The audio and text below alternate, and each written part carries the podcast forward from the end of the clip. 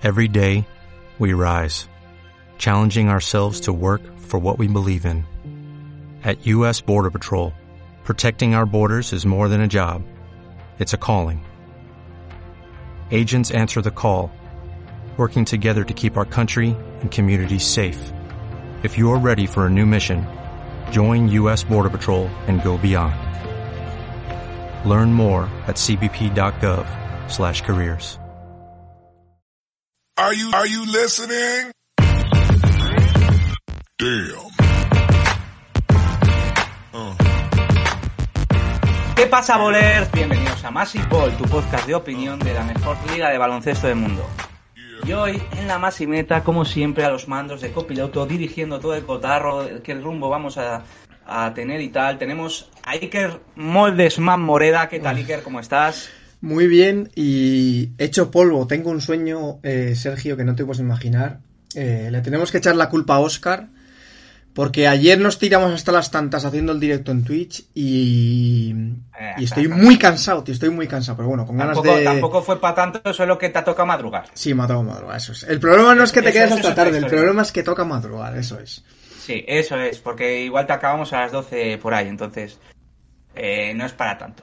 Y bueno, os habla vuestro hoster Sergio Ochoa, que viene muy caliente, eh, muy eh, desolado, destrozado. La, la palabra es destrozado. La Estoy verdad destrozado. es que Massive Ball, Massive Ball eh, esta semana se puede resumir en estoy destrozado. Entre John Ball, Javi y yo, porque luego los de los Knicks, la verdad, deberíais estar contentos. Sí, Eh, sí, sí. Y bueno, y Marcos, que Marcos no ha podido veni- venir que, porque está de viaje, pero Marcos, que es Laker fan, otro que está destrozado. Estamos todos destrozados. Yo estoy destrozado físicamente. físicamente también. Y sentimentalmente por Lebron. John Ball por todo. John Ball por todo, pero bueno. ¿De qué vamos a hablar hoy? Pues vamos a hablar de Los Ángeles Clippers, porque se habla mucho de Lakers, pero el inicio de temporada de Clippers está siendo bastante decepcionante y más que por el nivel de juego, que obviamente es una de las razones, sobre todo porque da la sensación como que no está no sé, que se están dejando llevar demasiado, sobre todo este último partido. Han perdido los dos últimos partidos contra los Oklahoma City Thunder. Eh, a priori debería ser equipo tanking y fácil de, ganar. No ha jugado Kawhi, pero aún así hay mu- lo que llevamos al noto de verano, hay mucho fondo de armario para ganar este tipo de partidos y parece que se están dejando, ¿no? También vamos a hablar del partido Nets contra Mavs, no para hacer sangre a los Nets, bueno, sí, un poquito, porque hacer daño a, a John Ball desde el buen sentido, no físico ni tal, sino a su equipo, siempre es bueno, siempre es bueno. Y por sobre todo por el partidazo de Luka Doncic triple doble 41-11-14 que va, eh, tiene números de MVP, ¿no? Y también, me lo han pedido, me lo han pedido los de los del domingo, me lo han pedido que haga mi alegato, que dé la cara por mi Sacramento Kings, que sí han empezado 0-4, pero hay muchos, tengo muchos hot takes que dar, sobre todo a cierta gente de Twitter que ya me está tocando los balls. Me está tocando los balls porque hablan sin ver nada. Hablan sin ver nada. Yo, ¿te crees que estoy hablando de, de los Houston Rockets? No, porque los Houston Rockets, pues a mí personalmente me da un poquito perecita verlo.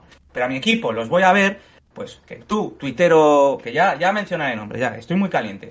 Tú, tuitero, tuitero, que dices, pones lo de Kings, lo de siempre, pones los mismos tópicos para ya ganarte unos faps. ¿Qué es lo que estás haciendo, tuitero? Sí, sí, luego te daré nombres, luego daré nombres. Pero luego yo, me vienen en Twitch gente a decir, no, es que tal, ¿sabes? ¿Pero de dónde sacáis eso? ¿Habéis visto algún partido de los Kings este año? ¿Te puedo contestar? No. Si es, si habéis visto alguno es contra vuestro equipo. Entonces, callaos un poco, que os voy a abrir los ojos. ¡Los ojos os voy a abrir! Y bueno, después de esto...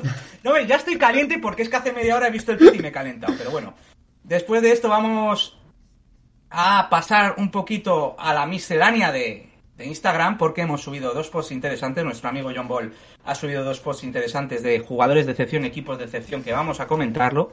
Que luego lo haremos con una curiosidad de tres equipos que están decepcionando mucho con el, el tema draft, que os va a interesar. Y por último, el fenómeno Wembanyama, que la NBA se ha sumado y va a televisar sus partidos, que al Metropolitans, que no le importa a nadie, pero bueno, va a televisar. Me he cansado de, de esto. Ah, muy- de, ah, de esta muy presentación. Presentación dura, ¿eh? Presen- Sí, sí, se viene podcast duro. Se viene ¿Cómo- podcast duro. ¿Tú cómo lo ves? Se viene Bien, podcast bien. duro. Sobre todo ganas de dar los fríos datos de los Nets, que he estado yo escuchando el, el podcast de Winhorst y ha soltado tres o cuatro datos que los he ido a comprobar y son efectivamente verdad. Y ha ahondado un poquito más ahí en comparativa con otros Big Threes. Es que Winhorst ya sabemos Sí, sí. que solo datos de LeBron porque es amigo de LeBron. Así que bueno, chicos, ya sabéis, cuando las noches de NBA se hacen largas y los días pesados, siempre tendréis más chipol para pasar un buen rato. ¡Arrancamos!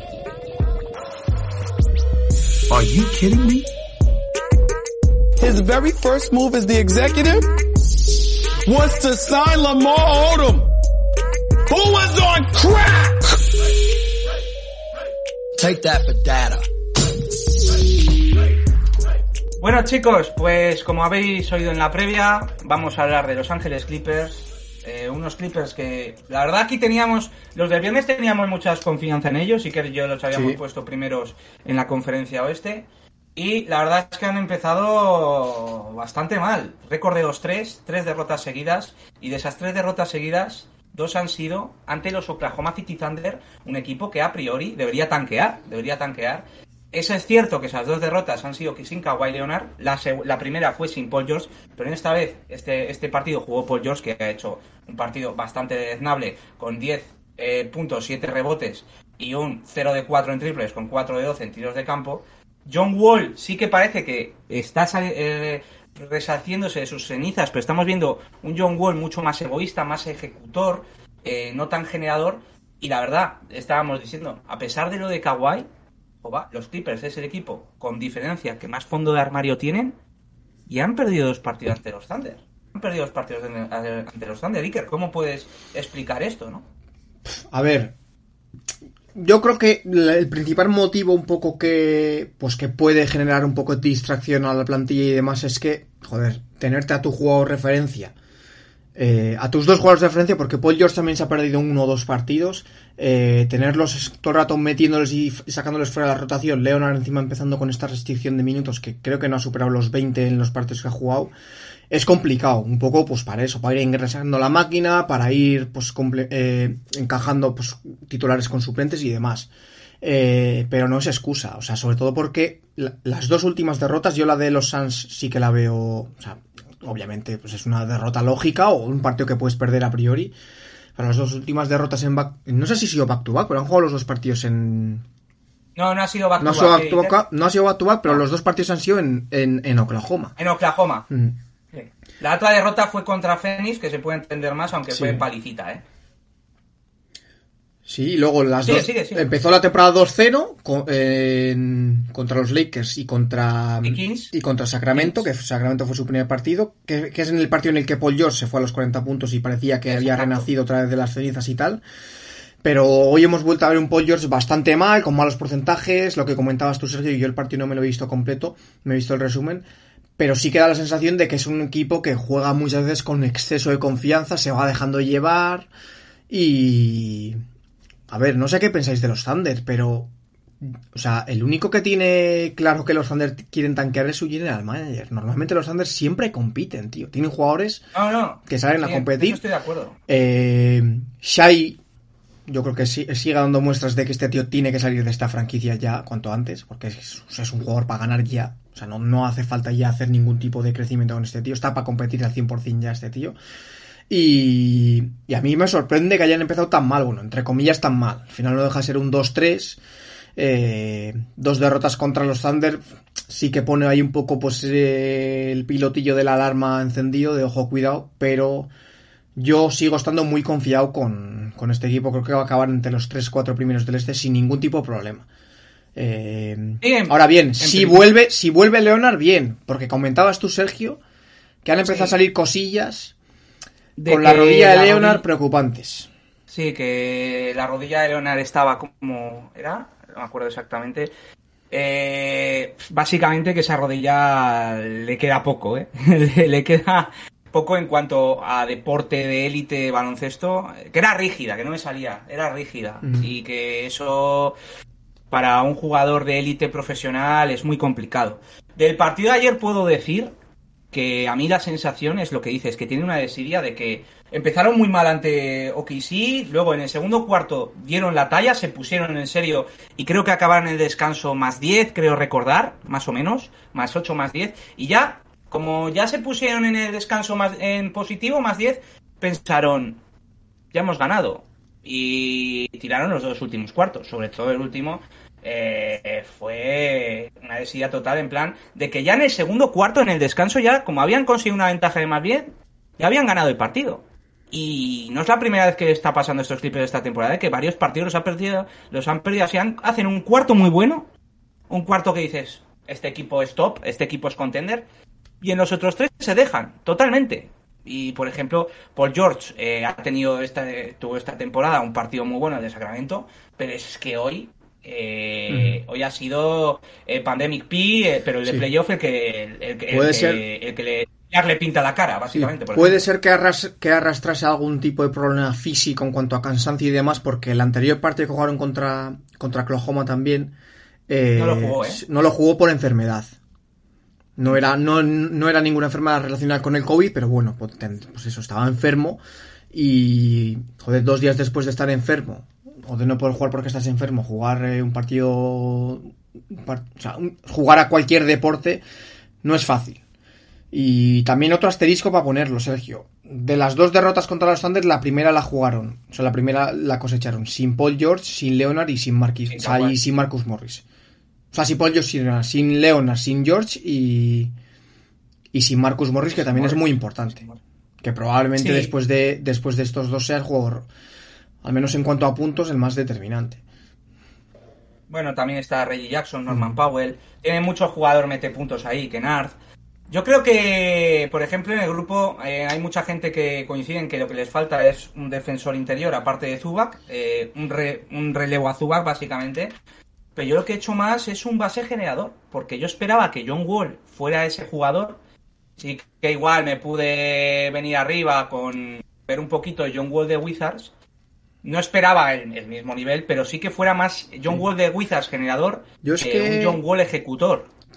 Te- si te soy sincero, eh, el John Wall que estamos viendo aquí es el John Wall de Wizards, bajando, digamos que el nivel de, pues, de explosividad y evidentemente el, el- el bajón de nivel que ha tenido pues, por el paso de los años, lesiones y demás. Pero las lesiones, claro. es que John Wall nunca ha sido un base, digamos, de la, un base europeo, por así decir, que hace jugar al resto y demás. Era, por ejemplo, el debate que comentábamos ayer entre Fox y Branson. Que yo te comentaba, Branson sí que es verdad que es un jugador, o sea, eh, que hace muy bien, que hace jugar el equipo y demás, al menos en, en estos Knicks lo está haciendo. Es más base tradicional. Eso es. Y Fox es un jugador que genera muchas asistencias, pero no porque sea un buen base en cuanto a No. generación para el resto y demás, sino porque es un base que en uno contra uno tiene muchísimo ese equilibrio, genera muchos espacios. Joder, y un jugador de esa calidad es muy difícil que esos espacios no encuentra jugadores liberados. Y con Wall yo creo que también esta faceta de Wall en cuanto a generador, generador para el resto estaba muy de- determinada por, por este uno contra uno, este desborde que tenía uno contra uno, que era prácticamente, bueno, creo había estadísticas del tema draft y así, que había sido el jugador más rápido en los combines de la historia hasta ese momento, que creo, de hecho, Hasta sí, que Fox hasta que. Fox, eso iba a decir, sí, hablando, hablando también de Fox. Pero no creo que Leonard, o sea, no creo que John Wall tenga esas labores un poco, pues de, digamos que llevándolo al ejemplo más claro, un base tipo Chris Paul, ¿no? Teniendo esa capacidad de base inteligente, saber a quién hay que pasársela en qué momento y demás, ¿no? La cosa es, he puesto el foco en Wall porque creía que iba a ser ese jugador, pero, y estoy de acuerdo contigo, la cosa es que Clippers no tiene ese jugador. ¿Quién hace de generador? Paul George. No, no lo eh, tiene. Yo- No lo, no lo es. Creo, Sergio, que en la NBA no es necesario un base así. No es estrictamente necesario tener un base de ese, de ese estilo. No es sí que es verdad que... necesario, pero en estos Clippers creo que sí Eso necesita. es, sobre todo para complementar lo que tienes, porque tanto Reggie Jackson como John Wall son jugadores que más o menos te van a aportar el mismo estilo de juego en pista, ¿no? Pues alguno. Reggie Jackson sí que es, es verdad que es mejor tirador tras bote y demás, y John Wall pues siempre se ha caracterizado más por ser mejor penetrador que tirador, pero más o menos en cuanto a juego te van a aportar lo mismo. No tienes esa. No, sé, no tienes, digamos, que esa polivalencia es del puesto de base. Pero yo en los Clippers creo que no es un problema, porque cuando estén to- todos más o menos recuperados físicamente, Leonard es un jugador que puede empezar la jugada generando a la él, Paul George también. Sí que es verdad que, pues no. ¿sabes? No van a ser Chris Paul generando para el resto. Pero yo creo que no es tan necesario en la NBA un, a- un base exclusivamente para hacer jugar al equipo. Te voy a hacer una pregunta. Pasamos al siguiente. Hmm. ¿Tú qué equipo te da más seguridad? ¿Clippers o Sixers? Para mí, Clippers. Para mí Clippers. Pero contando este Sí, inicio. yo, ah, contando, ¿Tú no hombre, equiparas el debacle, no equiparas lo de lo que está pasando con Clippers a lo de Sixers? ¿Tú no lo no, equiparas? no, no porque lo de, joder, lo de los Clippers estamos comentando que hay también muchos condicionantes, o sea, Leonard está con restricción de minutos o no jugando, Paul George ha perdido un partido, han tenido lesiones, eh, también vienen de que su estrella esté un año entero sin jugar, eh, y lo de los Sixers es que están todos sanos al 100%, tío. Sergio. Ya, y encima, y encima, cabo- y encima el factor de que Harden físicamente está mejor que el año pasado. Sí. Pero sí que es verdad que, por ejemplo, eso es cierto, pero también había más dudas con Sixers que con Clippers. Yo creo que eh, nosotros igual, ¿no? Creíamos mucho en los dos equipos, pero había gente que tenía muchas dudas por el tema Harden, eh, por Doc Rivers y tal. Y en Clippers no había ninguna duda. El único duda era el tema físico. Pero en cuanto a juego, en Tyron Luke, que se ha ganado el respeto de todos, en que Kawhi iba a tener más importancia de la que está teniendo este inicio de temporada, porque pensábamos que estaba más sano de lo que está, Sí. porque lo de la rodilla, cuidado, que parece más grave de lo que es. Paul George también. Eh, yo creo que había mucha más eh, mucha más confianza en Clippers, no en, en récord de temporada regular, porque todos contábamos eh, el tema del loss management, pero sí en sensaciones. Y parece que ya no hay, en ese sentido, que igual las sensaciones no son tan buenas y no deberíamos tener tanta confianza en ellos. Sí, a ver, si me dices a día de hoy, mañana mismo para jugar viniendo. Estamos sobre reaccionando. Si es a día Para de mí hoy. la NBA el primer mes es sobre reacción total. Sí. Si es a día de hoy, no, no sabiendo si, si va a estar Paul George bien, eh, Leonard también, eh, pues te digo Sixers un poco con miedo. Pero con, las dos, con los dos equipos con sus plantillas al 100%, yo creo, vamos, es que... Es que para mí Leonard al 100% es bastante mejor que, que el Harden que estamos viendo ahora. No, no, est- estoy de acuerdo, ahí estoy de acuerdo totalmente. La cosa es que Leonard ha salido esa noticia, Paul George también lleva ya, eh, no ha jugado igual en la mitad de los partidos que han jugado los Clippers. No sé. Y los que ha jugado ha sido de suplente y con restricción de minutos, que ya es, Sí, no, no, sinceramente, ya- después de una... de Paul George, ¿eh? Sí. Ah, vale, perdón. Mm. Sí, que eh, Paul George ha jugado 3 de 6 partidos, creo Sí. recordar. Entonces, eh, vamos a ir con cuidado con estos Clippers, que igual nos hemos venido muy arriba. Yo el primero, y lo reconozco. Y tal vez eh, no sea tan, tan dominante el equipo de, de Los Ángeles. Y bueno, para dominancia, Luka Doncic, ¿no? Como he hilado, como he hilado, ¿eh? Eh, 40 41 11 14 victoria eh, de Dallas en la prórroga ante los Brooklyn Nets y la verdad de los Nets tengo que decir un punto a favor y otro en contra el de en contra ya sabéis cuál es que no juegan a nada que no hay ningún maldito sistema y que Ben Simmons está más perdido que que un vegano en un McDonald's está más perdido Ben Simmons pero tengo que decir que Durán y Kyrie Irving están dando la cara. Están dando la cara. Me está gustando cómo están jugando. Sí que es cierto que coincido con John Ball, que hay momentos que parece que tienen momentos de pérdidas tontas, pero que dos jugadores, los dos jugadores principales que se querían ir de este equipo, de este proyecto, sean los que dé la cara, me hace ser un poquito más positivo con los Nets. Pero, eh, como ha dicho el resultado mismamente, eh, un equipo sin sistema bueno, un conjunto de jugadores sin sistema no puede ganar un equipo como es Dallas. Totalmente de acuerdo. Eh, la parte positiva de los Nets es que al menos compite los partidos. Eh, creo que eso es pues, un factor importante. Compite los partidos teniendo todavía a tres jugadores. Yo creo que van a ser muy importantes fuera la rotación de momento por lesiones, que son eh, Joe Harris ha vuelto a perder un partido hoy.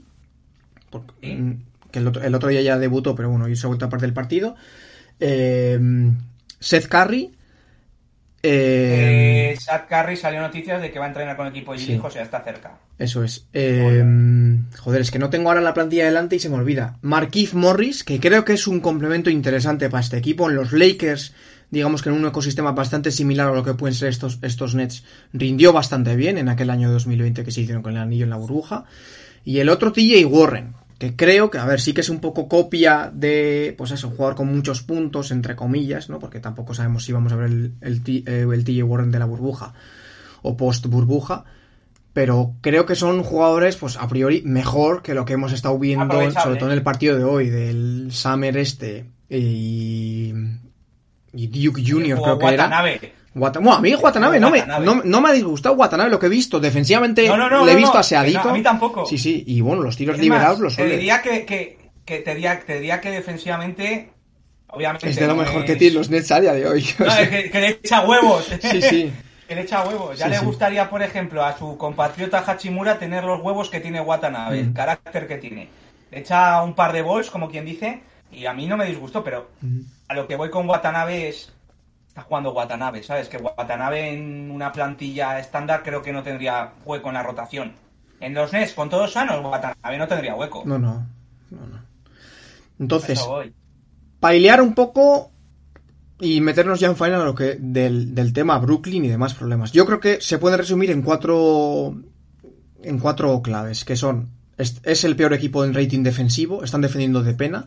Hoy ha salido un rótulo durante el partido de en esto en esta primera semana actuaciones estelares que ha tenido jugadores que se han enfrentado a ellos. Morant se fue a los 37, Bane el mismo partido les clavó también 37 o 38 ambos, no me acuerdo. Hoy Doncic 41, el otro día Anteto 44, Siakam en el segundo partido eh, Triple ¿cuán- doble. triple doble y también se fue a 30, y no sé si fueron 37 o 34, no, ahora no 33, recuerdo. 11, 10, creo recordar. Y el otro factor era. Ah, sí, el encaje. Bueno, y Ben Simmons, para mí es el, la tercera vertiente de, de, estos problemas. Y yo tengo aquí los fríos datos que le he escuchado a Winhorst soltarlo así un poco por encima y he ido a comprobarlo. Y, y los datos con Ben son demoledores, tío. Sobre todo el, el Big 3 con Simmons. Son demoledores. Rating, o sea, net rating, ya sabéis que es la estadística sacada por 100, por, por 100 posesiones de eh, eh, ataque y defensa un poco sumado y sacado ahí en, la estadística el net rating.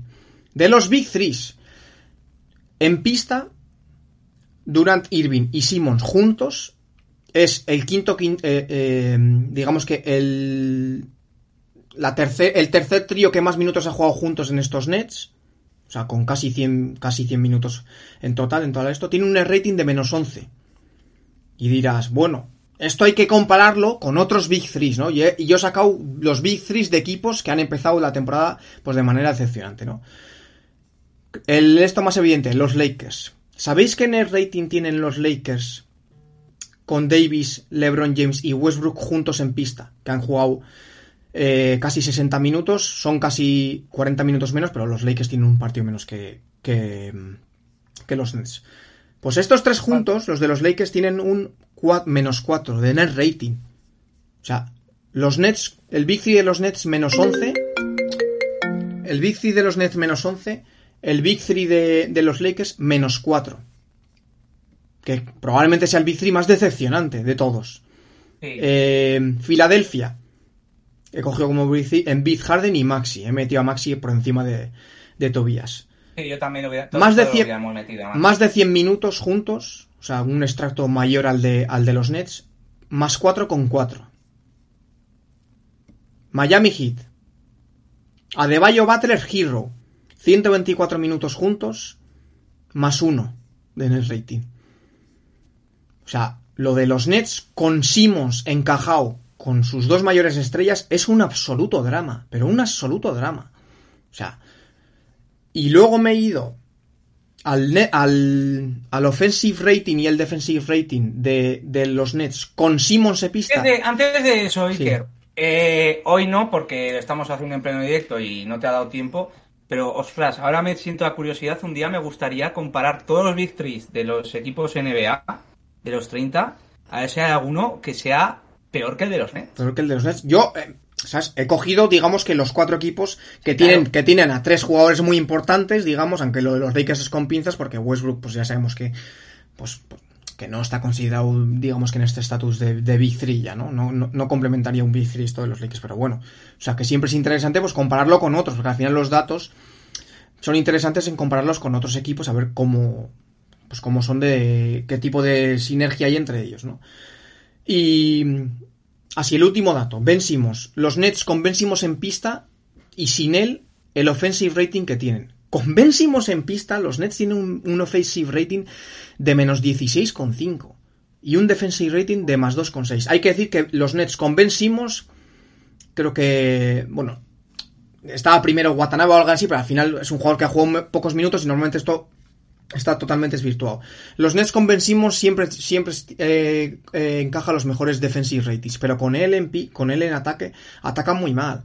Y sinceramente, lo he puesto ya a la mañana por el grupo y ayer lo estuvimos comentando.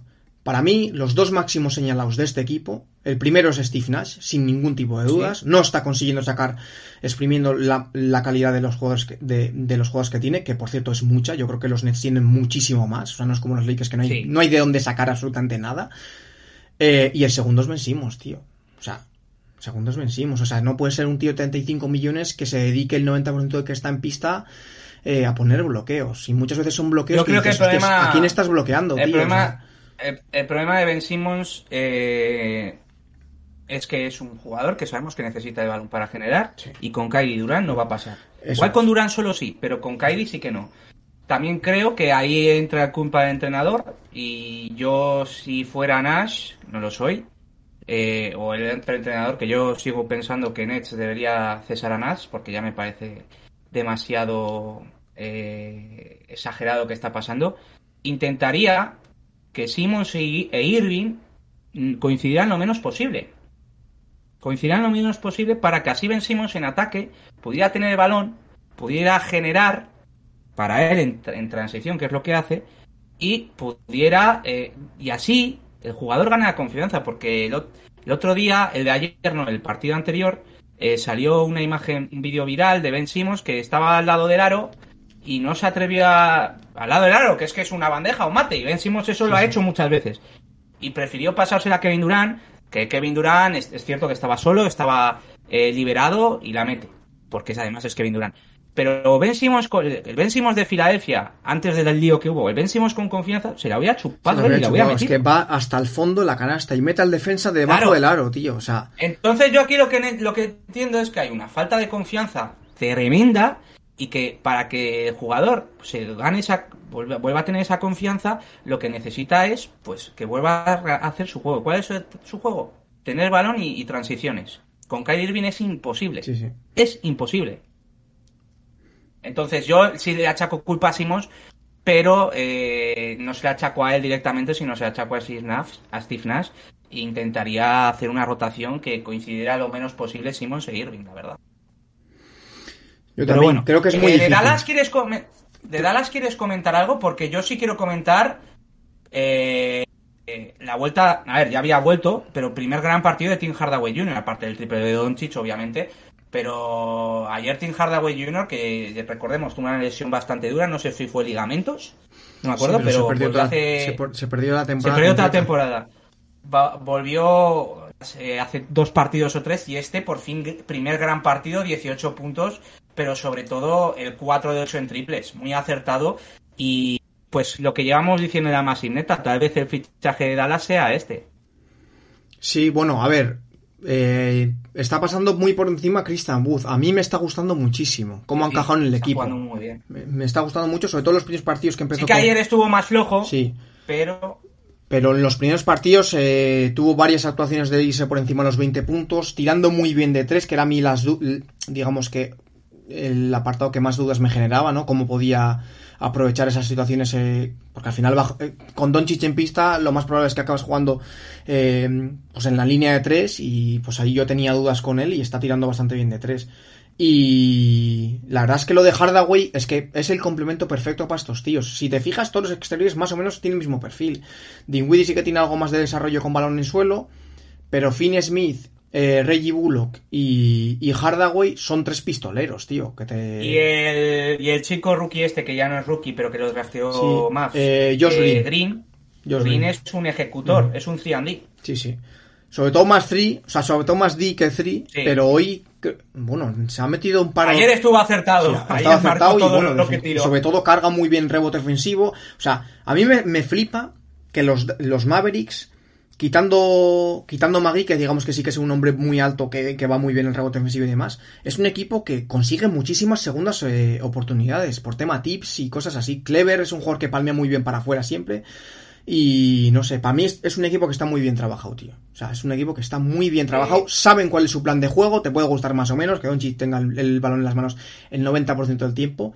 Pero tienen una idea de juego, la desarrollan. Cuando sale bien, es un equipo absolutamente imparable. Lo vimos el año pasado contra los Suns en aquel séptimo partido. Y. Y yo me alegro que. Que defiende, porque defiende con- muy bien. Defienden bien, sí, sí. Han mejorado en defensa. Bueno, Magui para mí me parece un acierto del mil. O sea, me parece un jugador perfecto para específicamente lo que quieras, que es iniciar cuartos y demás. Es un jugador que juega bien el pick and roll, te da segundas opciones. Di, Sergio, di, perdona. Que intimidar un poquito, Sí. iniciar el cuarto para intimidar un poquito. Sí, sí. Sí, sí. Y. Joder, tienen un buen equipo. Estos años hemos escuchado muchas excusas de que, joder, es que Doncic está solísimo, no le acompaña a nadie y tal, con este equipo no puede competir a nada. Para mí los, los Mavericks tienen un muy buen equipo, tío. O sea, si llegan físicamente bien y sanos a, a final de temporada y no se pierden, pues eso, Hardaway no se pierde partidos y demás, pues tienen equipo para competir, para competir en el oeste, sinceramente. Sí. Por eso, y así para terminar un poco el tema, eh, Steve Nash debería aprender un poquito de Jason Keith y ver lo bien que le ha venido a Jason Keith dar un paso atrás, volver como asistente para dar dos pasos adelante. Yo no estoy diciendo que Steve Nash, bueno, sí, Steve Nash me parece un mal entrenador. Lo que no digo es que eh, con el tiempo no mejore. Yo creo que siendo el jugador que fue Steve Nash, un- un- uno de los bases mejores generando para el resto con un IQ de la leche, si se desarrolla bien, creo que puede ser un buen entrenador. Estoy totalmente convencido de ello. Keith, lo- Keith- Keith le pasó lo mismo. Keith eh, debutó, justo se retiró y cogió el testigo de entrenador. En los Nets no hizo bien. En Bucks tuvo algunos tips interesantes como el desarrollo de Anteto, el desarrollo de Middleton, eh, Jabari Parker hasta las lesiones. Desarrolló buenos jugadores, pero nunca conseguía hacerles competir más que una primera que llegar a primera ronda de playoff y caer estrepitosamente. Teniendo un jugador como Anteto que ahora mismo es el mejor jugador de la liga y que en ese momento con, ti- con Keith igual era top 10, top 15. O sea, era un grandísimo jugador y que tenías buen equipo. Sí. Y Keith no supo darle todavía más potencial a ese equipo como ha hecho Baden-Holzer. Pero fue asistente a los Lakers, eh, aprendió mucho de Fran Vogel, sobre todo defensivamente, que es donde más notó la mejoría en Dallas. Aparte, se llevó un anillo de gratis, que quieras que no, eso siempre ayuda, ¿no? Y ahora eh, ha vuelto y está siendo un buen entrenador. Tyron Lue le pasó lo mismo. Tyron Lue en Caps, todos decíamos que el anillo era por LeBron. A Tyron Lue, eh, yo más de una vez he escuchado de que a, el que a poco le quita el anillo a LeBron fue Tyron Lue, porque tácticamente era un desastre, pero de asistente estuvo con Doc Rivers, cogió a los Clippers y ahora hemos criticado a los Clippers, pero la temporada pasada de los Clippers jugando con el agua caliente Clippers, quedando octavo, que en play-in cayeron, pero es que con dos tercios del, campeonato jugaron con el equipo de G-League y aguantaron. Y eso es de ser buen entrenador. Entonces a Steve Nash yo le recomiendo que se haga un Jason Keith y sea asistente, pues yo que sé, Warriors, donde sea, lo van a coger perfect- eh, le van a coger ya por tema em, marketing, merchandising de que es Steve Nash, no es eh, mi primo el Javi del panadero. Eh, ya cualquier equipo te va a coger y vas a aprender mucho. Y te va a venir bien. Yo también creo que, mm, que Nash puede llegar a ser un buen entrenador, pero todos los entrenadores tienen que pasar por ese proceso un poco de pues ir haciéndose como entrenador, ir adaptándose a estar en el otro lado, ¿no? del ruedo y demás. Y joder, para mí los Nets, que es un equipo para ganar con unas exigencias de ganar totales, le viene grande, tío.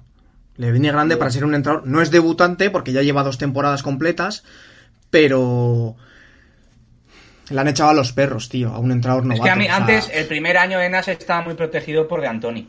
Para mí, ¿eh? Para mí se notaba mucho ahí Beto de Antoni, sobre todo ofensivamente. Pero bueno, vamos a ver qué pasa en Brooklyn. Yo mantengo la teoría que dije en la Maximeta hace dos programas, la, vuelta de Udoca. y vamos a pasar a Sacramento, porque sé que Sacramento no le interesa a nadie, pero sí que os intereso yo, y os gusta verme sufrir. Oyente, sé que me odias, sé que te gusta verme llorar. Sobre todo los del domingo. Eh, John Ball este y, los otros secuaces. Bueno, Natalia no tanto, que bastante tiene que sufrir con su barsita. Pero tú, criminalista, me estás oyendo, lo sé. Te voy a matar. no, ahora hablando en serio, a ver.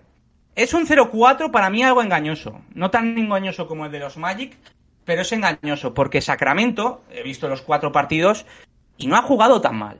Eh, ofensivamente veo una mejora, sobre todo en Aaron Fox, y, y, también la ayuda de Kevin Werther con tiros liberados que te los va a meter, que es un jugador ejecutor, no es como va a decir que a pesar de que tiene que jugar como ejecutor, no lo hace. Y veo, lo que más me está gustando es que veo una idea de juego, tanto ofensiva como defensiva. Sobre todo una mejora en la defensa perimetral.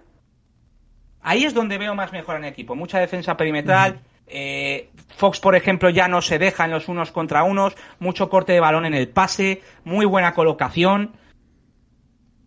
Pero sí que es cierto que a mí me está fallando algunas cosas como, eh, como eh, la defensa interior, porque ya, eh, también es verdad que teniendo a Sabonis sabías que la defensa interior no iba a ser tu punto fuerte. Y que a mí la plantilla, ahí yo hubiera reforzado otro tipo de cosas, habría tenido, traído más alas defensivas. hay dos jugadores para mí señalados que son Domantas Sabonis y Harrison Barnes. Harrison Barnes lo he comentado muchas veces, yo lo hubiera traspasado porque creo que está fuera del proyecto. Sí que me parece un buen jugador, pero creo que ya lleva tantos años de decepciones en Sacramento que creo que su etapa aquí ha acabado y se le ve muy muy desanimado. Sí que es cierto que ayer, por ejemplo, al contrario, hizo un muy buen partido, pero es que los otros estuvo horrible. Gran parte de que Paul George hiciese 40 puntos con Sacramento es que Harrison Barnes se supone que era su defensor y no ha defendido para nada bien. Y Sabonis me está decepcionando mucho en que yo esperaba una mini versión de Jokic, un Jokic de hacendado, y lo está haciendo entre comillas. Si lo está haciendo en general para los demás, pero no le estoy viendo y no estoy pidiendo que sea Jokic, pero estoy pidiendo que sea más agresivo y no lo está haciendo para nada ofensivamente, ¿no? Estoy viendo con muy poco agresividad de atacar el aro estando dentro de la zona, prefiriendo dar el pase al hombre liberado. Entonces, esas son las cosas que no me están gustando de Sacramento. Van 0-4, pero es un 0-4 situacional. Has jugado contra Portland, que ha empezado 4-0. Eh, Clippers, Warriors y Memphis, que en principio son tres equipos que iban a estar arriba, que no es tu liga, ¿no? Y aparte, aparte, es un equipo con un nuevo entrenador. Ya sabemos qué pasa cuando es un nuevo entrenador. Que puede gustarte o no My Brown. Te lo compro. A mí My Brown no era la opción que, menos, que más me gustaba, ni mucho menos. Era la segunda que menos me gustaba, mejor dicho. Pero este tío es un entrenador que puede gustarte o no, pero que ha conseguido cosas en la NBA. Sí que es cierto que se le puede atribuir mucho a LeBron de su primera etapa no, ha no ha conseguido nada hasta que no se ha ido a los Warriors, tío. No, en títulos no, pero es un entrenador que defensivamente eh, a Cavs los hacía fuertes y eso no creo que sea solo por influencia de LeBron James, eh, Iker. Yo solo digo que es mejor que Walton. Hombre, Tampoco es muy difícil. Pero me parece un entrenador serio lo que quiero decir es que por fin en Sacramento, desde Jorgen, me parece que hay un entrenador serio con ideas y con ideas buenas, estructurales, que no cada dos por tres se cambia de sistema, se cambia de todo porque no tienes ni idea. Aquí se cambia con una idea clara. En cambio, con Walton no. Por eso veo una mejora del equipo. También creo que el calendario ha influido negativamente y que los equipos con un entrenador puedo irme al año pasado perfectamente. ¿Cómo empezó Pelicans el año pasado? Con Willy Ring como nuevo entrenador. 1-8. ¿Dónde entraron? En playoff. ¿Cómo fue los Celtics con Udoka en diciembre? Udoka nuevo entrenador. En diciembre, récord negativo, un décimo en el, en el este. Que los Knicks, por ejemplo, me ha salido los Knicks, eh, que no, va a ofender a nadie. Los Knicks, por ejemplo, estaban por delante de ellos. Los Knicks. Incluso los Wizards, te diría que también, ¿eh? ¿Cómo acabaron los Celtics? Finales. Yo no estoy comparando a los Kings con los Celtics, pero el caso de Pelicans sí me parece mm, mejor comparación. La plantilla a mí me gusta, me parece que hay cosas. Creo que algunos jugadores, sobre todo Sabonis, tiene que despertar. Y Vance también, pero Vance yo tiraría un poquito la toalla con él y buscaría un traspaso. Me gusta Crowder, ojalá un Vance por Crowder, pero bueno, esto ya es paja mía. Y a lo que voy con Sacramento es que ya estoy un poco cansado. Estoy un poco muy cansado, sobre todo con el directo de ayer y luego que me han pasado un tweet. Eh,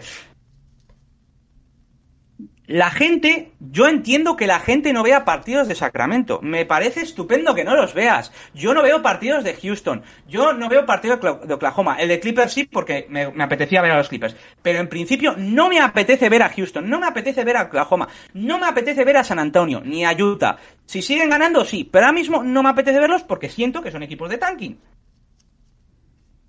Yo entiendo, querido oyente, que no te apetezca ver a Sacramento, Pero lo que no entiendo es que si te apetezca opinar de un equipo que no ves. Porque a mí me toca mucho la moral que gente, y no te estoy hablando de randoms, sino gente que se supone que son periodistas que tienen que informar, desinforman. No sé si voy a dar nombres porque igual nos censuran. Es que me estoy calentando mucho. No sé si dar nombres porque censuran, pero bueno. Bueno, sí, lo voy a decir. A ver, Juan Marrubio, tú lo que acabas de poner en Twitter, lo que acabas de poner en Twitter es un maldito tópico de que no has visto un maldito partido de Kings en tu vida. ¿Por qué has puesto? El Sacramento tiene el peor récord de las ligas de Estados Unidos en cuanto no entra en playoff. Lo sabemos, lo sabemos todos, lo llevan diciendo todo el maldito verano. Muchas gracias por recordarlo, Juan Marrubio. Y han empezado 0-4. No informa de que han tenido uno de los peores calendarios de este inicio de temporada. Gracias por la desinformación, Juan Marrubio. Y eh, defensa horrible, no sé qué, no sé cuántos tópicos. Sacramento lleva siendo una de las peores defensas desde 2006. Pero yo veo, he visto en los partidos una mejora defensiva, sobre todo perimetralmente. En el interior, obviamente no, porque tienes a Domantas Sabonis, no tienes a Rudy Gobert. Que bueno, de Minnesota podemos hablar otro ratito, porque lo de los, los Timberwolves también tiene tralla, ¿eh? Pero bueno, yo me voy a centrar en mi equipo. Entonces, Juan Marrubio, tú lo que acabas de poner es un maldito topicazo que lo podría poner tanto Juan Marrubio como mi primo, el panadero Felipe de los Palotes, ¿sabes? Eso lo podría poner cualquiera, porque Sacramento se lleva diciendo el mismo tópico 15 años, 15 mu- malditos años. Entonces yo ya estoy un poco cansado, y no estoy cansado de, de- de- de que lo expreses del informante, estoy cansado de que a ti te lee gente y luego estoy en Twitch con Iker y Oscar comentando tranquilamente cosas y te vienen a decir cosas de Sacramento que son mentira que son mentira. Básicamente lo que estás es desinformando. Que yo no estoy diciendo que Sacramento sea panacea, panacea, coño, hemos empezado 0-4. Yo sé que hay fallos. Pero a mí no me vengas diciendo que es eh, terrible defensivamente cuando he visto una mejora en la defensa perimetral.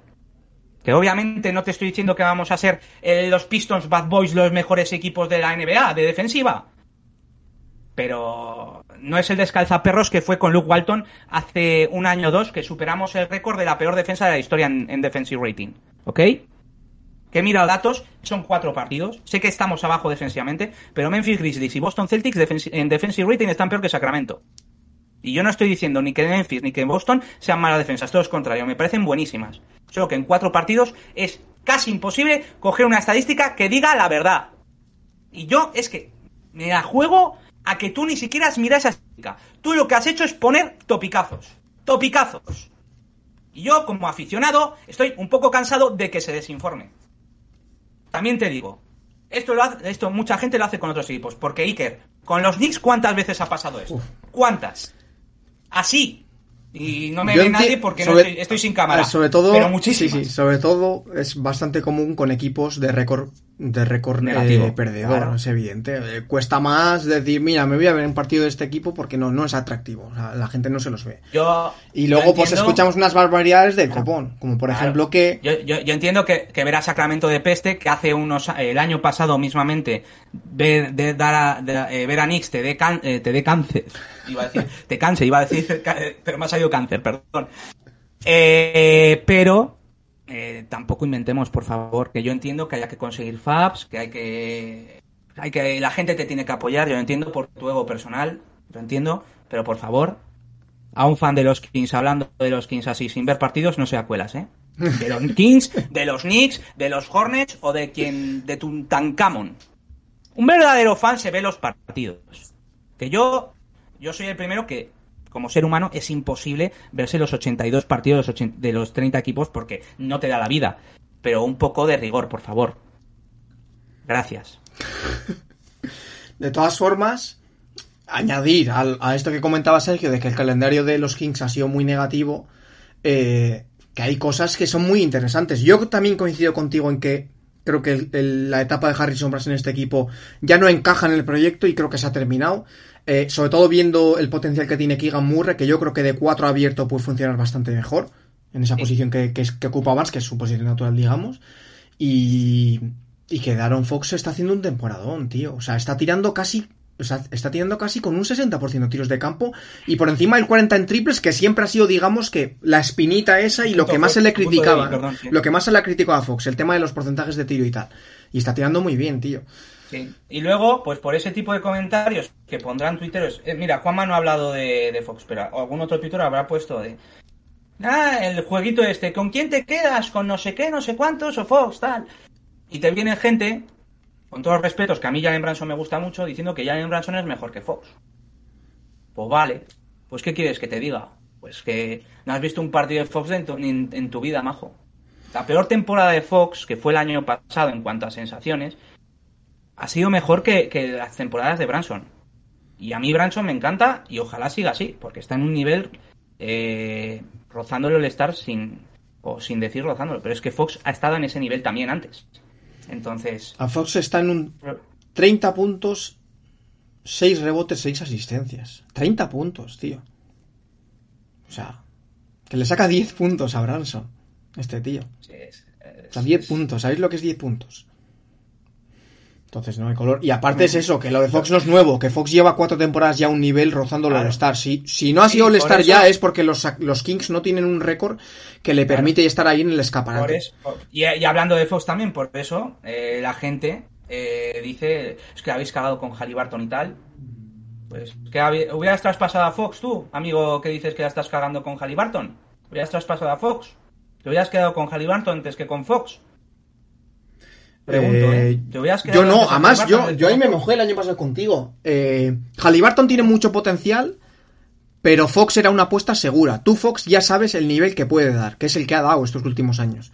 Y con Halliburton, pues bueno, quizás sí que eh, diese el petardazo bestial, pero bueno, habíamos visto que era un jugador, pero joder, eh, fue un extracto de ¿cuántos meses? ¿Cuatro meses, Sergio? Son. No, tres, tres. Tres meses, porque al final fue, el traspaso fue, fue en febrero. lesionó. Sí. Fue- La fue cosa además es que el traspaso de Sabonis, aparte viene porque Sacramento necesitaba un jugador estrella, también viene porque Fox y Halliburton no podían jugar juntos. Se, no se complementaban bien. Los dos se fastidiaban Sí, entre bueno. ellos. En cambio, hemos visto que separados los dos están rindiendo bien. Sí, sí, está teniendo bien. De hecho, Fox empezó la temporada muy mal y Halliburton muy bien. Y en el momento en que Halliburton salió del equipo, Fox eh, Claro. dio, no sé, su- subió casi 8 o 10 puntos por partido. Volvió a tener esas sensaciones buenas en cuanto a desborde uno contra uno y demás. Pero bueno, eh, no voy a llorar más por Sacramento. Yo tengo fe, solo son cuatro partidos. Sí que es verdad que estoy empezando a perder la fe, pero lo que he visto en campo ha habido cosas que me han gustado. Entonces voy a seguir creyendo. Ya te digo, son cuatro partidos. Eh, tenemos el mismo récord que los Lakers. Eh, los Lakers de Juanma Rubio. ¿Vale? ¿Eh, Juanma? Que te, te vigilo, chaval. Y bueno, vamos, después de este alegato, de estos lloros o no sé cómo llamarlo, eh, vamos a, descansar un poquito y Sergio con- tiene que descansar Gi- Sergio la garganta porque la tiene ardida de fuego. Tal cual. Y vamos a hablar del post de Instagram de, de John Ball y algunas cositas a comentar.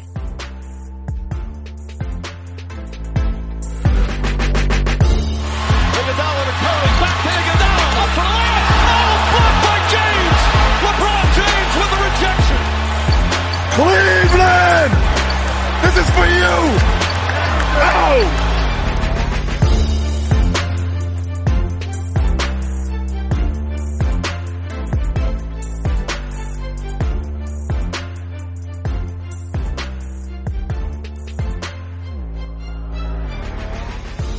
Bueno, pues después de, este alegato, si has llegado, querido oyente, te quiero mucho. Gracias por haber llegado. Yo sé que es difícil aguantar esto, pero ahora vienen cosas más chingonas, vienen cosas más idas. Hemos subido un post en Instagram de equipos y jugadores decepcionantes. Y vamos a empezar por los jugadores. Eh, esto lo ha subido John Ball, son, es su percepción. Y nos dice, ¿cuál ha sido la estrella más decepcionante? Y da cuatro nombres. Ben Simmons, Russell Westbrook, Kyle Lowry y Rudy Gobert. Yo lo primero que tengo que decir es que igual Westbrook, te diría que Lowry también, no sé si cata- incluso Ben Simmons, no sé si catalogarlos de Bueno. estrellas ahora mismo. A ver, el, el título del post pone precisamente estrellas entre comillado. O sea ah, que, sí, es sí, verdad. sí. Pero había visto solo la imagen, no lo de abajo. Es que Entonces, yo, yo hubiera puesto a, a Towns. Yo hubiera puesto a Towns antes que a Gobert, ¿eh? Es que creo, yo creo que eh, el nivel de Gobert era más esperable que el bajón de nivel de Towns. Sí, sí, sí, sí, tal cual. Yo no sé. Creo que nadie esperaba que Gobert promediase de repente ahora un 25-10. O sea, Que es que es el. ya sabemos lo que aporta es este tío. Sí, y, sigue, y en, y en estadística sigue cumpliendo. En la normal, eh, está liderando los rebotes con facilidad. Yo creo que el que, ha, el, ba- el que ha bajado y el que ha decepcionado es Towns. Para mí es Towns, Mm. la verdad. Porque de- encima, no, no sé si lo has visto, y termino. En los partidos que ha jugado Minnesota, los dos que ha, ha ganado dos o tres, ya no me acuerdo. Los, bueno, los que ha ganado, el líder en anotación ha sido Anthony Edwards. Los que ha perdido, el líder de anotación ha sido Towns. A mí me dice mucho eso, ¿eh? Sí, bueno, está claro que. Y ya el barco hace aguas por sitios donde. por donde no esperábamos. Por las declaraciones que. que se soltó Edwards. Diciendo que él prefiere jugar con alineaciones pequeñas, que no lo va bien jugar con, con gente muy grande alrededor suyo. Creo que esto nadie se lo esperaba. O sea, sí que sí que nos esperábamos que hiciese aguas el barco por, eh, por el juego interior, por el encaje ese Gobert Towns, pero Edwards está también molestillo y, y Edwards es un tío que es un bocas, ¿eh? O sea, este tío no se, no se calla. O sea, No. eh, nos ¿Y hace mucha risa, no? nos hace mucha gracia la aficionada, Buah, es un chulo tal, mola mucho, pero mola mucho cuando lo tienes en el lado, en el lado bueno y rema ¿Pero eso te gusta lado. o no? A mí no. Eso voy, eso a mí no me gusta, a mí no me gusta. A ti no. A mí depende. En este caso sí, porque creo que el que tiene razón es Edwards aquí. Para mí es Edwards. Es que además la- en- el dardo va muy bien. Yo creo que tiene nombre y apellidos. O sea, el. Hombre. No sé quién era, no sé si fue era el propietario o alguien de la estadística avanzada, porque se lo escuchaba a Oscar y a este Sí. chico que hace el tema de la estadística avanzada en los directos. Tony Mesa. Sí. Comentaron que eh, ellos habían calculado con estadística avanzada que lo, necesitaban, lo que necesitaban era un jugador como Gobert y fueron a por él directamente. Y joder, o sea, era lo que les faltaba esa pieza, ¿no? Y que ahora coja tú, digamos, a ver, la cara de la franquicia evidentemente es Edwards, tío. O sea, La que- cara, sí, estoy de acuerdo. Edwards. Y que coja tu jugador más importante en cuanto a proyecto de medio o largo plazo y suelte esto, pues es cuanto menos preocupante. A mí me preocuparía bastante ¿eh? en Minnesota porque, Sí, joder, o sea, de repente, Pero ¿sabes? Que, yo- que te ponga así un poco rebeldito eh, el tipo este, con el que hay que tener mucho cuidado, con este Sí, tío. pero en ese sentido yo entiendo que el dardo vaya ahí, pero también es como...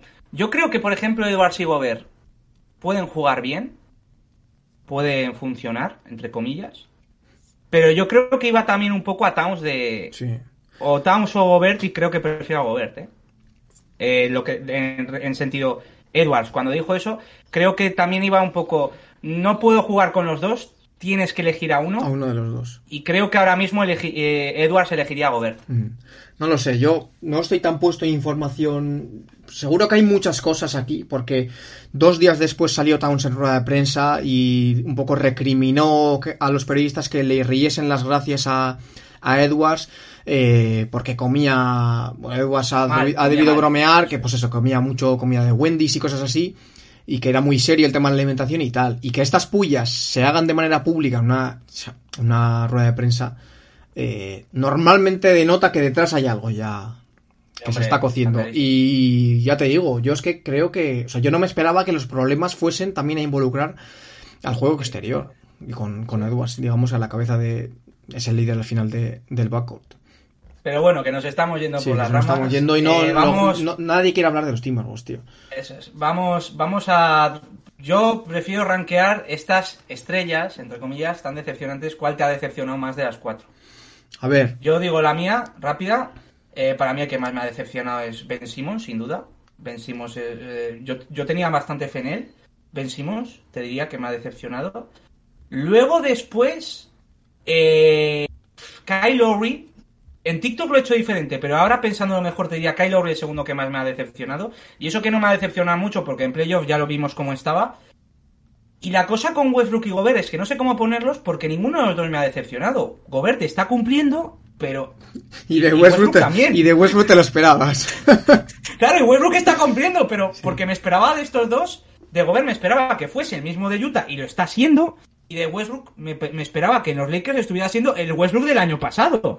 Entonces no sé cómo ponerlos. Sí, yo ¿Cómo al que yo al que el que menos me decepciona porque creo que dentro de lo que se esperaba de él está rindiendo bien entre comillas es Gobert En cuanto a su nivel individual, creo que todos sabemos qué tipo de jugador es Gobert, lo que te puede aportar en pista y lo está aportando. Defensivamente sí que le da ese plus al equipo, es un rim protector bestial, está reboteando bien y demás. Otra cosa es luego los resultados que dé eso y el encaje con otros jugadores. Y si eso provoca que otros jugadores alrededor suyo pues, estén más cómodos o menos cómodos. Con Westbrook no lo voy a contar porque creo que todo el mundo esperaba, bueno, lo vimos el año pasado al completo, o sea, no hacía falta tragarnos a Westbrook un mes más para saber que... que- mira, este mes me confirma que no puede rendir en este equipo. Bueno, Era evidente. Sabes que la gerencia de Lakers sí necesita un mes más para eso, pero Sí, bueno. sí. Yo, por ejemplo, de Westbrook sí esperaba que si saliese, lo, lo iba a hacer bien fuera de Yo, Lakers. yo sí que creo, yo sí que creo que Westbrook cuando salga y si por suerte no es cortado y acaba en un equipo en el que él va a tener mucho balón y va a poder hacer su juego, yo creo que va a volver a sus números habituales, va a rozar los 20 puntos por partido y va a poder hacer mucho triple doble, porque creo que es un, Yo estoy de acuerdo ahí. o sea, de verdad chicos, a Westbrook hay una narrativa fake alrededor de él bestial. Los últimos años en Lakers es un putísimo desastre. Pero en los Wizards, el año, el último año antes de fichar por Mira. los Lakers, fue el mejor. Por encima de Bradley Beal, tío. sí, sin duda. Mira, esto que aplica antes hablando de Kings y los periodistas y tal, con Westbrook también se puede aplicar. Es que incluso con Westbrook el año pasado jugando muy mal, no, digamos que el resumen de la temporada es que Westbrook jugó muy mal. Había partidos en los que Westbrook jugaba muy bien, pero como luego te sacaban dos o tres clips de una jugada puntual en el que tira un tiro a tabla, ya está. Ya es que la gente no iba ni al box, tío. O sea, directamente, hostia, qué pedras ha echado a tabla, joder, qué puto desastre Westbrook. Igual se había hecho, pues no sé, 22 puntos, 8 rebotes, 13 asistencias. Un buen partido con buenos porcentajes y ¿sabes? Pues un partido decentillo dentro de lo que eran los Lakers el año pasado, que eran un escalzaperros, ¿no? Pero bueno. Eh, Y ahora sí Lowry, Lowry, pues, a ver, creo que todo el mundo esperábamos que diese este bajón físico. Yo lo que no esperaba es que estuviese tirando tan mal de tres, que el otro día Javi decía que estaba tirando peor que Westbrook, aunque luego metió cinco triples contra, eh, no me acuerdo quién fue, pero bueno. Eh, sí que es Bueno, sí que es decepcionante. Lo, eh, no sé, Sergio, es que creo que no ha sido hoy contra los Warriors, ha sido el partido anterior, No, contra- que venían de back to back. Eh, Sí, puede ser. sí. pero a mí, el que sí me ha decepcionado es Simmons, no porque no me lo esperaba, porque yo ya, yo ya sabéis que puse a Simmons como la estrella que más iba a decepcionar y el juego, y el, uno de los primeros jugadores con renombre, catalogado estrella, digamos, Claro. que va a ser traspasado. Pero yo no me esperaba que Simmons no diese ese plus defensivo al equipo. Y yo por esto sí que lo pongo como una decepción. Pues yo creía que, joder, ofensivamente va a ser un problema, pero defensivamente pueden los Nets sacar algo de él, tío. Y es que ni en ataque ni en defensa, o sea. No. Ah, estoy, estoy de acuerdo. Decepción absoluta. Y sobre todo, para mí, vuelven a aflorar esos problemas de, no sé si es miedo o problemas psicológicos en cuanto a mirar al aro. Antes los comentado Es que- tú. es que, eh, hoy ha tenido, digo, hoy ha tenido dos o tres jugadas que le ha robado. Se queda contra, en uno contra uno. Se ha quedado- primero era contra Dennis, no, contra Hardaway. Y en una jugada también del primer cuarto, del segundo cuarto, la primera parte, vamos. Eh, también que se queda en uno contra uno contra uno pequeño y la decide pasar para atrás, tío. O sea, y un tío de 2'8 no. No. puede hacer eso, tío.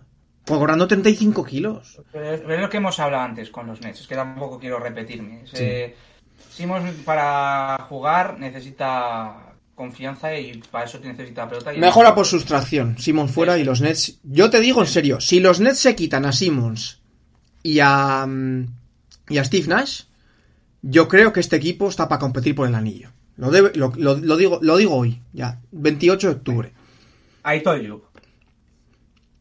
Pues vamos a darle equipo más decepcionante también, que nos deja cuatro nombres, aunque creo que os lo esperáis. Lakers, Sixers, Nets y Miami. Cada uno eh, por su propio por su propia narrativa, por su propio costal. ¿Tú cómo los ordenarías? Yo, para mí, te diría que el más decepcionante son los Sixers sin ninguna duda. Coincido. Creo que aquí firmamos todos, firmamos todos. Luego te diría Miami. Sí que es cierto que puse antes a Nets que a Miami en mi porra, pero es que me podría esperar que estuvieran 12-1, como decía John Ball, o igual no tanto como ahora, pero que también que estuvieran peleando eh, en play-in. Y lo de los Lakers, eh, para mí es el que menos me ha decepcionado, es que los metí fuera de play incluso. Y Miami sí me ha decepcionado mucho también, porque esperaba igual que no llegaran tan alto al primer puesto, pero que sí fuera un equipo que se mantuviese top 4, top 5. A ver, aquí es más complicado. partidos. Yo coincido que, sin ninguna duda, y creo que para todos lo de los Sixers es lo más decepcionante, eh, han perdido partidos contra, o sea, han perdido un partido contra, contra San Antonio en casa, o sea, y no están encajando bien, no hay buena química baloncestística entre sus dos estrellas. Eh, después te pondría los Nets, yo creo, porque al menos yo los ponía muy arriba, a pesar de lo de Simmons, incluso sabiendo o, intuyendo que Simmons no iba a funcionar y creo que al final lo van a sacar, lo, lo van a, a terminar sacando. Después te pongo Lakers. Yo los Lakers, de verdad, o sea, incluso con lo que tenían, yo creía que iban a competir solo con LeBron y Davis, tío. Y es que tú te ves un partido de los Lakers y es que te dan ganas de apagar la tele, tío, o la tablet o Y ordenador, lo que sea. Es que da asco Davis ver jugar a los Lakers. Y Davis, y Davis me está gustando. O sea, ver a los Lakers es como ver otro deporte que no tiene absolutamente nada que ver con el resto de los 29 equipos de la NBA, tío. O sea, o sea, da asco ver a este equipo jugar los partidos. Y Miami, pues es decepcionante, pero es que no han hecho, no se han movido. Han perdido una pieza importante como PJ Tucker y no se han movido en.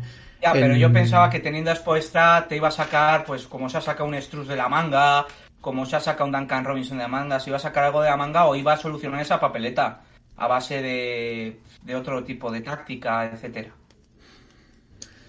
No sé, la verdad, yo...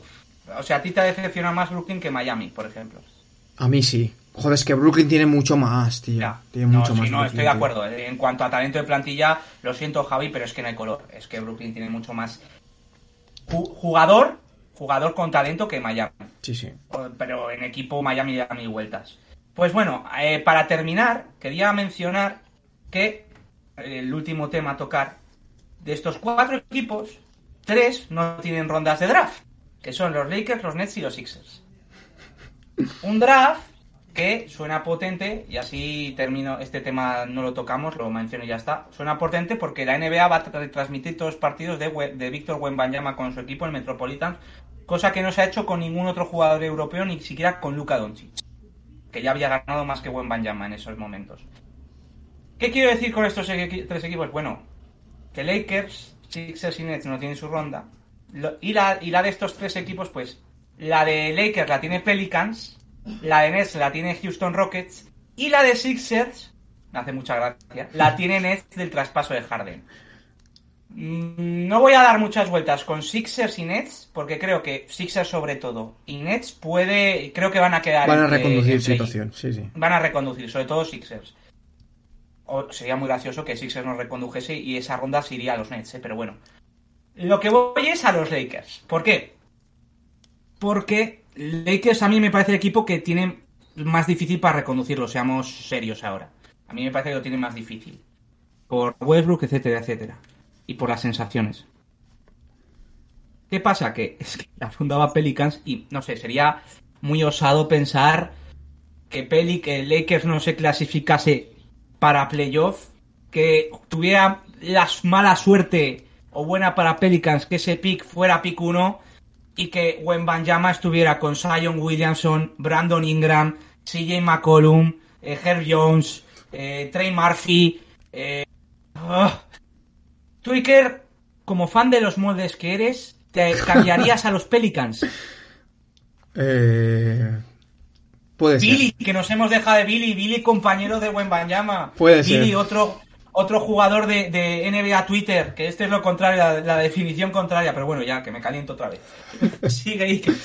Puede ser. A ver, sin duda sería algo bastante loco de ver a esto. Sobre todo a un Sion Wembayama. Un Zion verlo. Wembanyama. O sea, eso sería una locura. Una locura porque Sion podemos catalogarlo incluso como rookie todavía. Porque casi casi ni le hemos visto. O sea, cada temporada que empieza parece que es su primera temporada. Pero sí, yo también creo que los Lakers es muy difícil de reconducir. Pero sí que creo que pueden acabar rascando ahí las últimas posiciones. Es que más por el talento que tiene comparado con. Lakers. Sí, es, Es no, que es que, lo- es que tiene. ya habéis visto, sí, los Lakers el último partido jugaron sin Westbrook y, y los Nuggets les pasaron por encima igual igual, o sea, Hmm. o sea que Westbrook solo no es el problema. Entonces tú... Es que aparte, eh, ahora centrándonos en esta fantasía, que dudo que pase, pero hostia, es lo, de las tres es la más probable que pase. Es que encima Wembanyama y Sio me encajan bien, ¿eh? Me encajan bastante bien porque es... Bueno, encima se podría hacer chistes como el gordo y el flaco. Perdón, perdón. Pero por ejemplo, Wembanyama es un pivot súper alto, pero que tiene mucho tiro de exterior, y eso puede complementar a Sion, que es bastante bajo, pero que es un animal en la zona. Es que sería un complemento divino. Sería fantasía y sería algo muy nuevo para, para la NBA, creo que algo nunca visto. También hay que ver cómo se desarrolla este chaval en, en Francia en este último año. ¿eh? Sí, yo el tema de que se borrase del Asbel para bajarse, yo no las tengo todas conmigo. O sea, creo que va a ser muy bueno. Con toda la propaganda que tiene, va a ser picuno fijo. Sí, sí. Tiene, poten- tiene todo el potencial del mundo y todo físico para ser un, un unicornio, un elegido. Pero hay que darle tiempo. Pero es que aún así, esa fanta- eso con Sion Williamson sería una fantasía. ¿Quieres añadir algo más de esto? Pues no, no porque no, no me gustan las fantasías y menos si eso, con- si eso digamos que acabado excluye a Lebron de los playoffs, Sergio. Es verdad, es verdad. Para mí acaba con un final feliz este programa, ¿no? Bueno, hemos, este programa hemos cedido de todo. Sí, Tristeza, hot takes. decepción, agresividad, agresividad. pero un final feliz.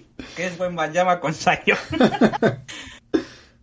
pero bueno, eh, para acabar, ya sabéis, nos podéis seguir en todas las redes sociales, Twitter, Instagram, Twitch, Facebook. Bueno, Facebook creo que también, pero bueno, sí. TikTok, que le estamos dando duro.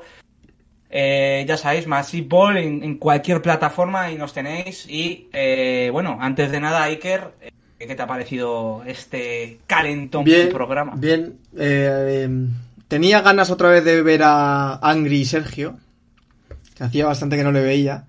Eh, y muy contento, la verdad. Ya, mm, sobre todo, pues dispuesto ya un poco a disfrutar ahora que tenemos casi cuatro días de fiesta por delante, los que tenemos puente. Para ver NBA, digamos que de manera pues muchísimo más inmersiva, ¿no? Pudiendo quedarte a las A noches tuitear con razón. Eso es, para tuitear con razón y no, no generar falsas narrativas. Que yo, de verdad, algún día nos tenemos que abanderar como los haters número uno de las falsas narrativas, tío. Es algo que hace mucho daño a la comunidad de NBA. Ha- Hay que hacer, hay que hacer, hay que hacer como una imagen, eh, un po- una imagen tipo, yo que es un edit, que ponga la masineta es antinarrativa y un autobús con una masineta Sí. y ponga eso. Pero bueno, chicos, eh, vamos a dejarlo por ahí. Muchas gracias por escucharnos y nos vemos en el siguiente episodio. Nos vemos, chicos. Venga.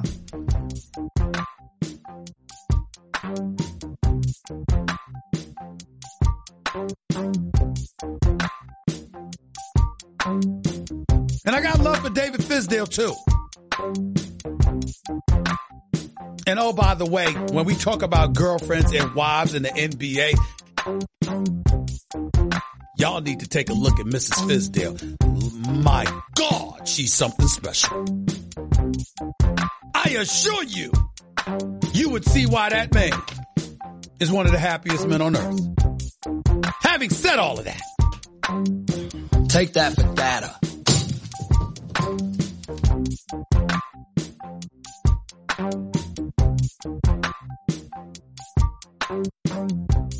you.